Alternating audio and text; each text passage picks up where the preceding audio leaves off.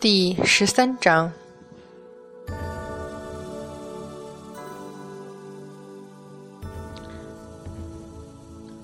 天上一天，地上一年，天庭闹得鸡飞狗跳，人心惶惶，凡人又怎么会知道？天庭司法天神二郎显圣真君，恶贯满盈，死于开天神府之下，灌江口还是香火鼎盛，络绎不绝。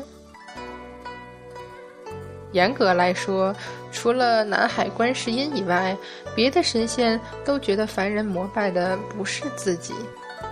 那些塑像、画像什么的，除了衣着打扮与自己一般无二以外，实在看不出哪里像是自己。灌江口二郎庙自然也不例外。那种与其他神像一样高大且五彩皆具。璎珞饰物奢华无比的样子，所有神仙看过之后都有种天晕地眩的感觉。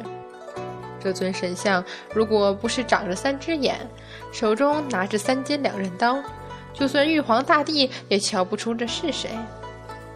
要知道，在司法天神身上想找到三种颜色，都是件很困难的事情。如果杨戬不是执掌天条、冷厉无情、仙剑仙怕、神剑神厌的司法天神，想必也会得不少少女倾心。这神像高大是够高大，威猛也的确够威猛，但是杨戬的手有这么粗吗？长相有这么好吧？有这么粗犷不屈吗？为什么凡人要把他想成巨灵神的长相？啊？什么？这已经算好的了。听说巨灵神的神像，那叫一个惊天地泣鬼神呀！连阎王看了都差点没吓得叫出来。相比之下，显圣真君这尊神像已经够英俊了。唉，凡人真是不可理喻。梅山兄弟在庙里看着络绎不绝前来进香的百姓，一如千年之前。连他们导注的内容也是一般无二的可笑，邻里纠纷、口舌之争，期盼得子风调雨顺。凡人的愿望其实很简单，也许正是因为简单，他们才是凡人吧。梅山兄弟都有些懊悔，当初若是没有修行，没有应封神之劫，是否他们也不会这般苦恼？二爷呀！你怎么就是看不透权势呢？正意兴懒散之时，忽然看见一个穿着打扮都华贵无比的夫人，领着几个丫鬟侍妇进得庙来，初代随从甚是凶狠，将先前的百姓全部驱赶了出去。这样的情景，梅山兄弟也见得多了，无非是什么官眷进香，让闲人回避。事实上，在神仙眼中，凡人的富贵与否，唯一的差别就是香火给的多寡吧。令他们侧目的，不是这家的夫人多么的趾高气昂、不可一世，而是那一边奶妈模样的女子怀里用上好锦缎裹着的婴儿。笼罩在那婴儿身上的祥光，耀眼的让梅山兄弟惊愕不已，于是纷纷隐了身。镜前想看个究竟，却不料一道金光将他们弹得老远。老大，有蹊跷！康老大摆手让众兄弟稍安勿躁，小心打量起那家人来。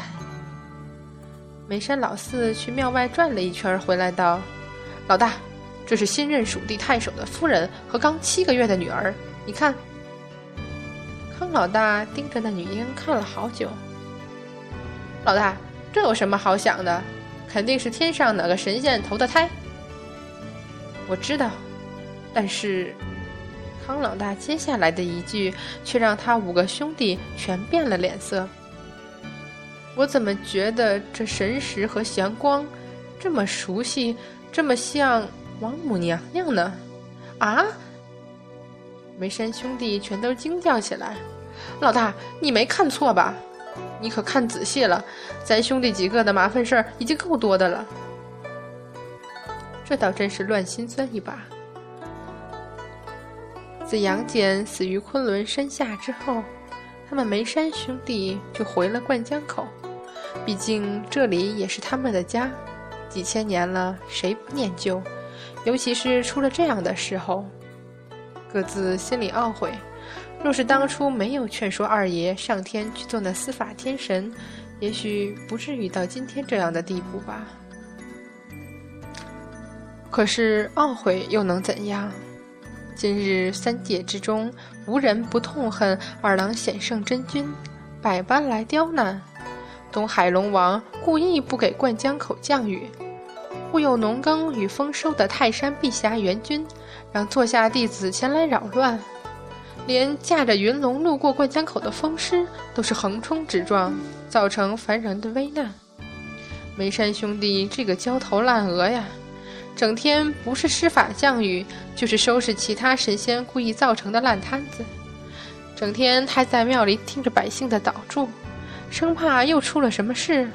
这倒也罢，最麻烦的还是那些修道有成的妖魔精怪，全都跑来灌江口找麻烦。一个个振振有词，说杨戬这般卑鄙无耻的小人，都可以安享凡人的香火。他他们行得正，坐得端，要坏也是坏得光明正大。为何不能现身于凡人面前，以享受一番？梅山兄弟怒又不是，气又不得，好似三界都知道他们理亏，他们曾经为虎作伥一样，全部来找麻烦。等梅山兄弟出来将他们驱赶，他们又都理直气壮地说是为三界众生出气。这般一年下来，梅山六兄弟几乎都忙白了头发，只希望时间过去，或许这些神呀妖呀就不再迁怒于灌江口了。但是天上一天，地上一年，这天上才过一天，还早呢。二爷。终究是错了，只是灌江口敬你拜你的凡人何其无辜！只要梅山兄弟还有一口气在，就会护佑着灌江口，这样也算对得起封神以来的千年情谊了。你杨戬不将我兄弟等人的生死荣辱当回事，可不代表我六兄弟也和你一样薄情寡义。老大。你可看仔细了，这可不是说笑。笑话，我也真的是想我看错啊。康老大再度认真打量了一番，这回不等他说话，其余的梅山兄弟都拉着张脸，沉重点头，好像真的是王母娘娘。但是，王母娘娘怎么会下凡投胎？不管她为什么下界轮回。总之，她真的是王母娘娘。老大，这我就想不明白了。梅山老四纳闷地说：“这娘娘投胎便投胎，为何到这灌江口来？难道真是巧合？我可不信。”另外五人都心有戚戚然，点头称是。这王母娘娘是什么脾气性格？旁人不了解。他们跟了杨戬这么多年，还会不知道吗？那可是说一不二、专横独断的很。这番来投胎，若是说动了立红尘的凡心，梅山兄弟打死也不相信。但是他们除了眼巴巴的看着外，还有什么办法呢？那太守夫人。自是不知道带了才七个月的女儿来庙里上香，会差点引起神仙大惶恐。在进了香后，径自带了随从离去。看着他们的背影，梅山兄弟越想越担心，终于决定去打探打探，自昆仑山一役后，天庭这一天来究竟出了什么事儿。鉴于自己兄弟六个在众神仙眼中处于极度恶劣的嘲笑对象，估计上门问别人也不会给个好脸色。梅山兄弟自有傲气，谁也不想去找难看。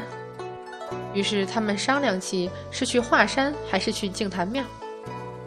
只可惜他们不知道，沉香等人此刻那焦头烂额的程度，也不比梅山兄弟好多少。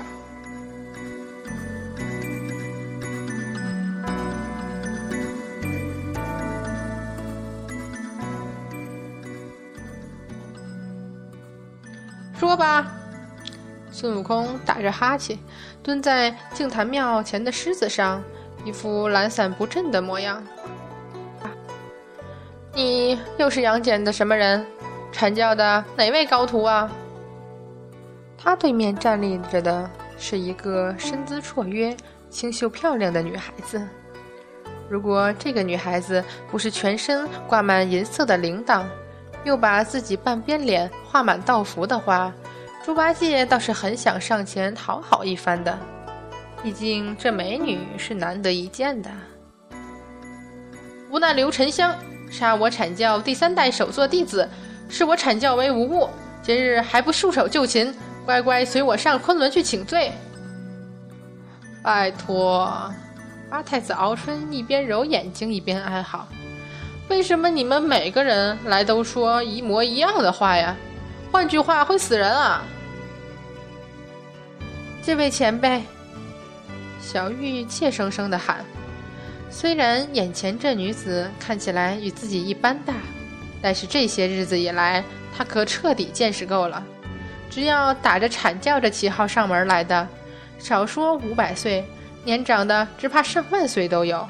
喊声前辈绝对不会错。你别这样，沉香他其实够了。小玉，你还打算说多少遍？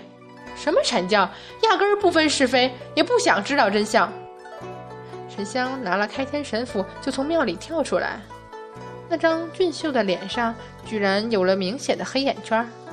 按道理来说，神仙是根本不可能出现这种状况的。难道太华山云霄洞赤精子门下倾听玄化元君奉阐教元始天尊之命？够了！你们这些话我们听了七个月，哪句不会背呀？那便失礼了。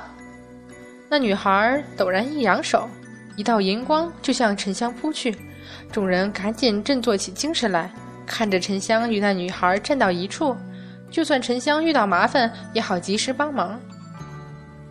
这七个月来始终不间断的麻烦，倒是让他们明白，今天这场比斗很难在短时间内结束。阐教弟子出师后就能得到自己的道号，男称真君。女称元君，这不仅仅是尊荣，同时也意味着有权利收徒另开洞府了。太华山云霄洞赤精子为昆仑十二仙之一，这个倾听玄化元君应该是阐教第三代弟子，而且有元君这称号，就足以证明今天这场相当难缠了。想想三坛海会大神哪吒都没有得到真君之号，不算得出师。这倾听玄化元君的厉害程度可想而知。孙悟空实在忍不住，又打了个哈欠。倒不是他改了好勇斗狠的毛病，而是阐教的人打起架来太没意思，不是仗着奇奇怪怪的法宝，就是有各式各样的变化，什么三头六臂都是小玩意儿。满身长着眼睛的，全身上下罩着层水的，什么长了翅膀、多了脚，那都不稀奇。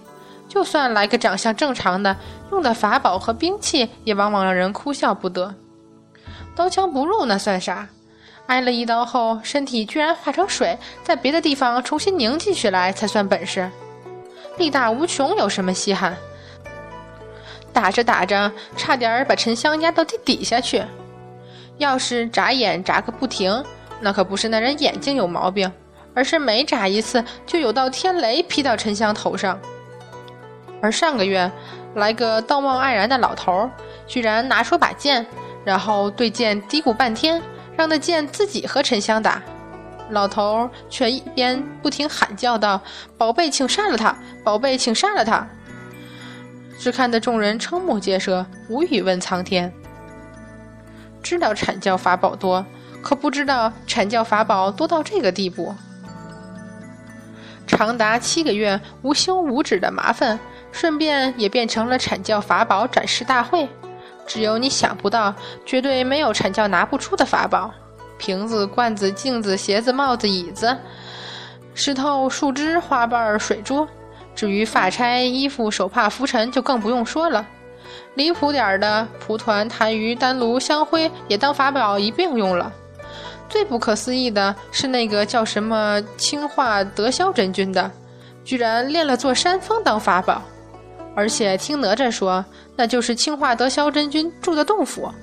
都见过蜗牛的，可没见过神仙也有带着自个儿家到处跑的。这才恍然醒悟，原来他们认识的杨戬是这么正常的一个人。以前觉得他拿的三尖两刃刀怪模怪样的。三界中也就这一件，就算二郎神使这兵器，却原来三尖两刃刀是那么正常的武器呀！从前觉得杨戬有三只眼，怪模怪样的，甚至有神仙私下嘲笑杨戬是仙凡私通的妖孽，现在才发现杨戬只是长了三只眼睛，真是太正常了。